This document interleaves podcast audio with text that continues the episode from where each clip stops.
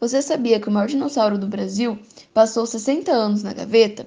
Você e seus colegas começam a escavar rochas e de repente, uau, dão de cara com um osso enorme. Depois outro e mais outro, e um dinossauro inteiro aparece. Batendo o olho, você já sabe. Acabam de descobrir uma espécie nova para as ciências.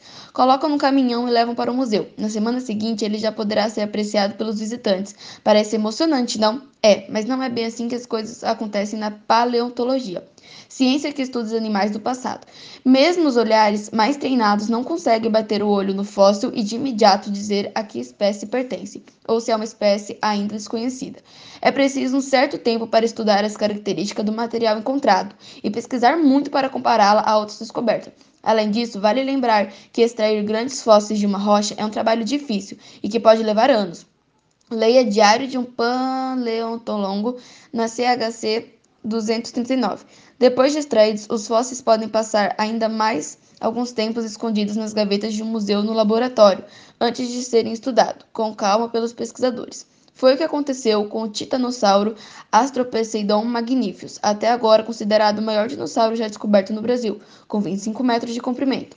Seu fóssil foi encontrado em 1953, próxima à cidade de Presidente Prudente, em São Paulo, por um morador local. Por sorte, naquela época estava por ali o paleontólogo gaúcho Llewellyn Von Price, 1905 a 1980, um dos pioneiros dessa época de pesquisa no Brasil.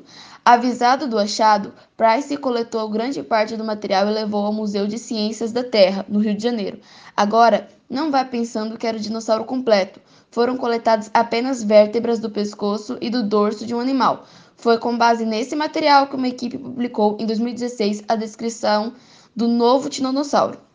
Os cientistas estudaram os fósseis com técnicas modernas, como a termografia computarizada, que revelou detalhes interessantíssimos dos ossos do bicho.